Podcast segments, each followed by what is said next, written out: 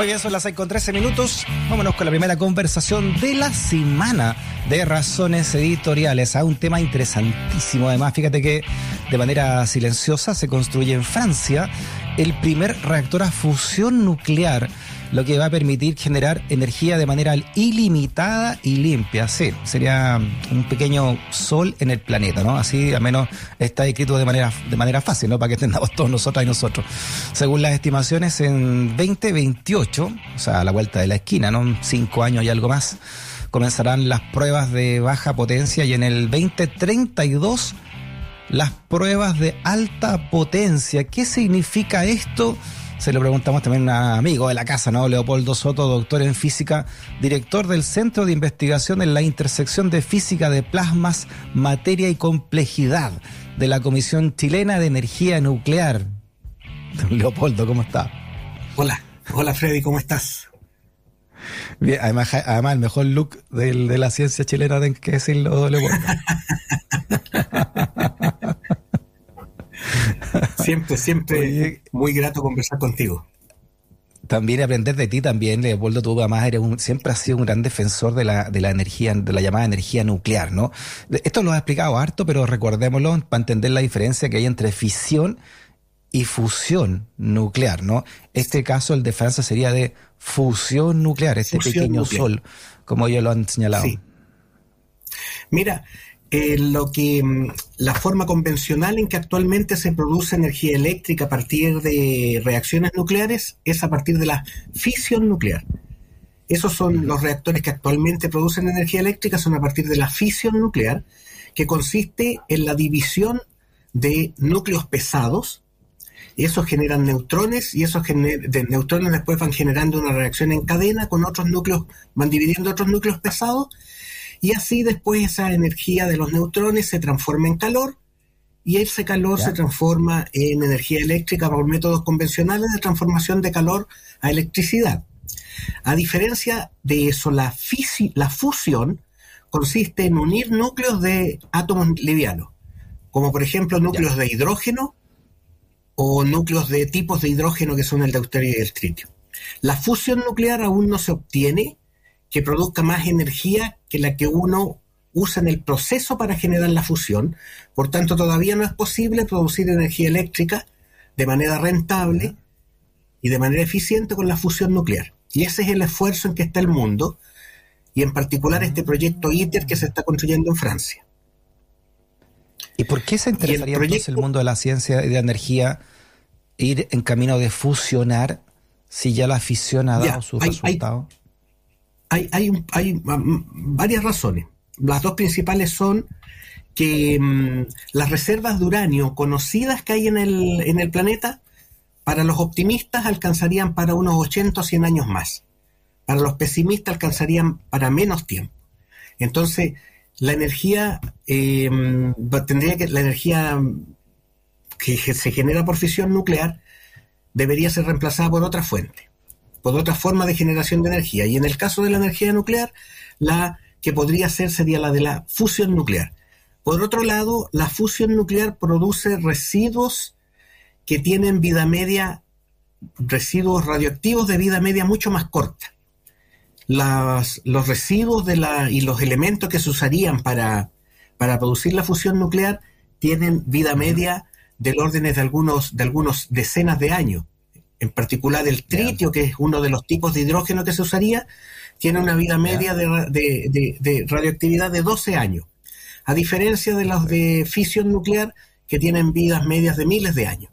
Entonces esas serían las dos razones principales, que es de un manejo mucho más la energía de fusión y la forma de producirla y, manejarla, y sus instalaciones tendrían eh, una radioactividad a una escala de tiempo muchísimo menor y manejable absolutamente por la generación de personas que la desarrolló.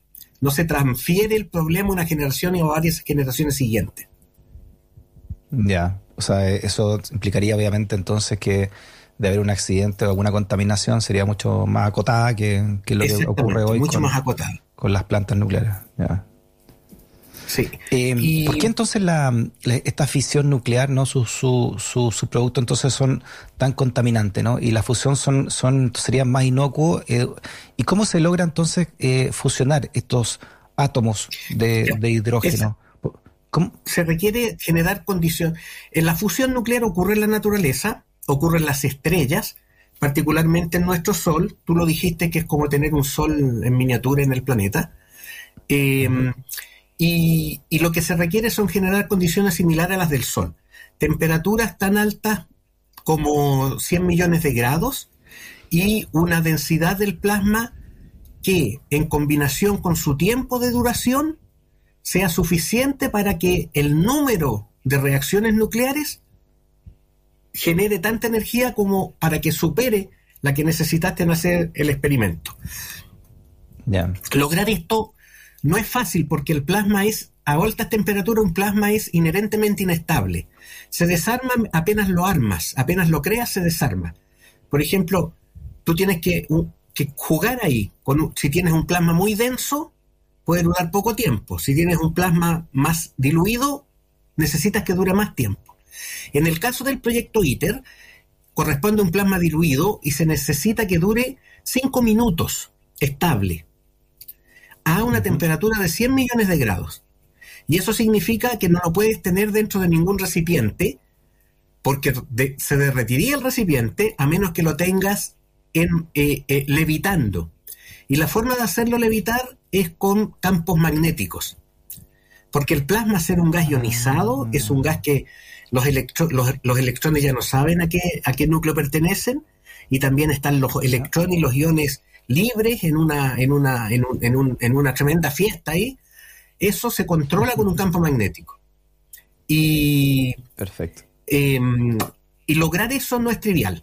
Y el proyecto ITER es el proyecto más grande que se está desarrollando en el mundo de confinamiento magnético del tipo tokamak y reúne, tú dijiste, se, está, se está haciendo em, en silencio, en, en, en, Francia lo están haciendo en Cadarache, pero la verdad que son son em, es un conglomerado de países, es un consorcio internacional. Es el International eh, Experimental Thermonuclear Reactor y a él pertenecen la mayoría de los países, pertenece a la Comunidad Europea, la Federación Rusa, eh, India, China, Japón, Estados Unidos, el Reino Unido. Em, todos esos países son una gran cantidad de países en las que están trabajando en conjunto para realizar este, este proyecto.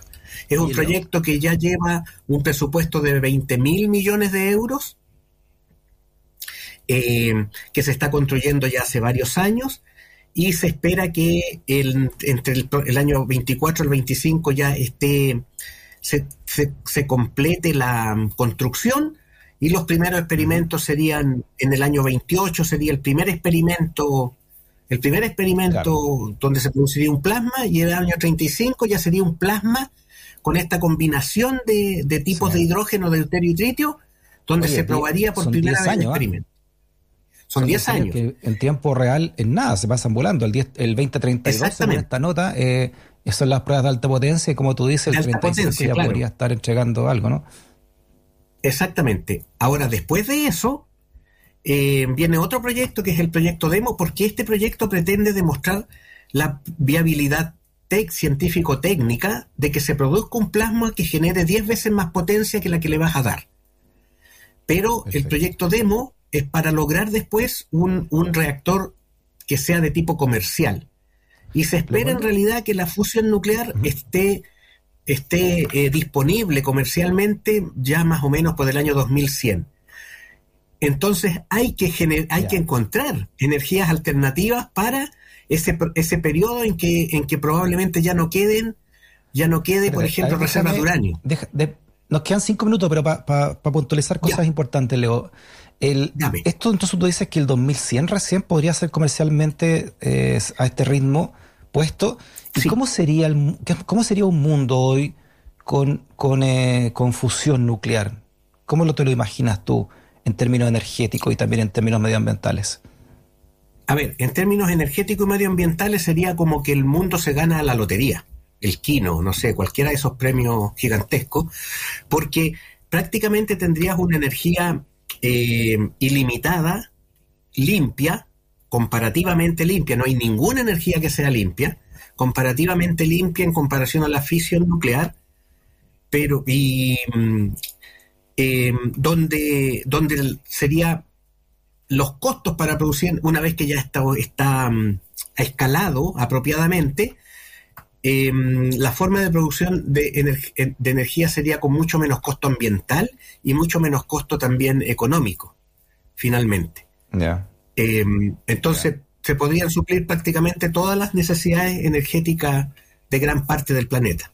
Porque el combustible, además, se obtendría del agua de mar y también del tritio, y el tritio hay que obtenerlo del litio, cosa que es muy importante para los países de la región, para nosotros, para Bolivia y para Argentina, que somos los que tenemos de las reservas más grandes de litio del mundo.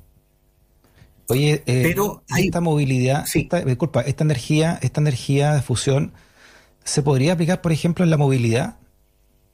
Sí, claro, porque, porque tú, una vez que tú la, la, generas como energía eléctrica, la puedes almacenar en batería y la, y la, y la usas directamente en la, en, la movilidad.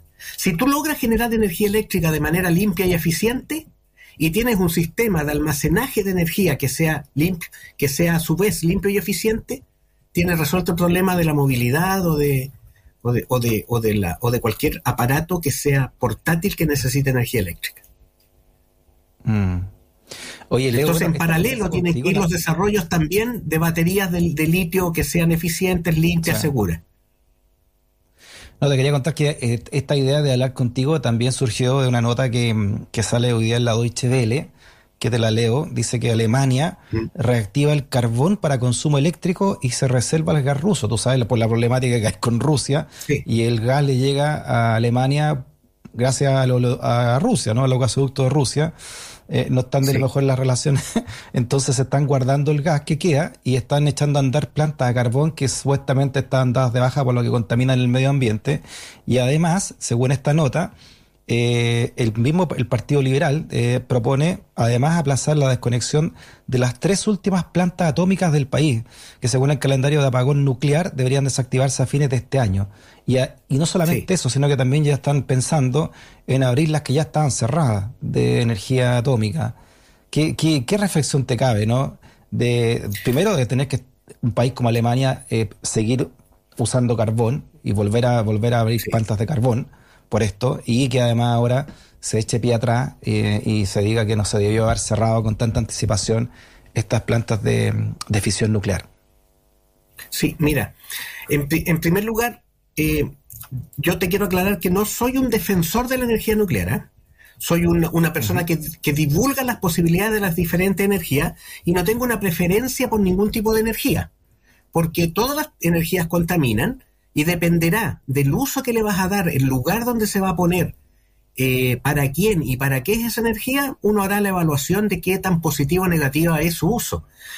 en todo caso, ciertamente, todas aquellas que están quemando un, combustible como por ejemplo carbón o, petróleo, ciertamente esas hay que irlas dejando atrás, porque esas sí realmente están produciendo un daño enorme. En ese sentido, sí, yo creo que e, esa, de esas yo soy absolutamente un defensor de que deben dejar de usarse. Ahora, respecto de lo de Alemania, efectivamente Alemania decidió eh, desmantelar sus plantas nucleares de fisión nuclear, pero, pero nunca dejó de usarla porque también a medida que las iba desconectando, iba comprando energía eléctrica a la República Checa, que sí la produce con, con, con reactores de, de fisión nuclear. Entonces, era una cosa, una cosa como de imagen, porque en realidad no dejaron necesariamente de usar la energía nuclear, las que desmantelaban las iban apoyando con energía que compraban eléctrica a, a República Checa, que sí eran de origen nuclear. Y em, ya se ha ido estableciendo y ha ido, ha ido ganándose en la percepción pública que la energía nuclear es una energía vi que si se maneja, es una industria que bien manejada, es una industria segura y además amigable con el medio ambiente.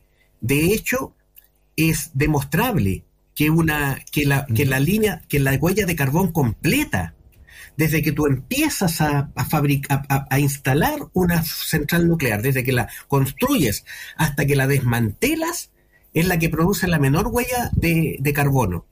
Entonces, eh, eso incluso lo dice Lovelock, el, el, de la teoría Gaia, ya lo, empezó a decir hace algunos años. Y entonces, es por un problema de percepción pública que se empezaron a, eliminar. Y hoy día, ciertamente, están ante esta amenaza de falta de energía en Europa. No solo Alemania, sino que otros países también están reconsiderándolo. Y no es una cosa que, en términos técnicos eh, sea una cosa aberrante. Como te decía, es una industria que, mm, que, es muy segura eh, y, y además hay en, desarrollo unos nuevos reactores que son cada vez más seguros, que usarán, que usan, reusan em, como combustible, combustible gastado, que lo reprocesan de otras plantas, etcétera. Esto es la idea también de que va a ir faltando uranio, etcétera. Y, y hay otras ideas también, que mientras no se logre la fusión nuclear, hay unas ideas de lograr una simbiosis entre la tecnología de fisión nuclear con la investigación y tecnología de fusión nuclear que se ha logrado desarrollar para tener unos equipos híbridos para producir energía durante este periodo mientras no se logre todavía la fusión nuclear. Y eso nos daría para conversar unos, ¿eh? minutos en otro momento. Muy bien, Leo. Leopoldo Soto, doctor en física, director del Centro de Investigación en la intersección de física de plasmas, materia y complejidad de la Comisión Chilena de Energía Nuclear. Leo, abrazote grande, ¿eh? gracias por tu conversación.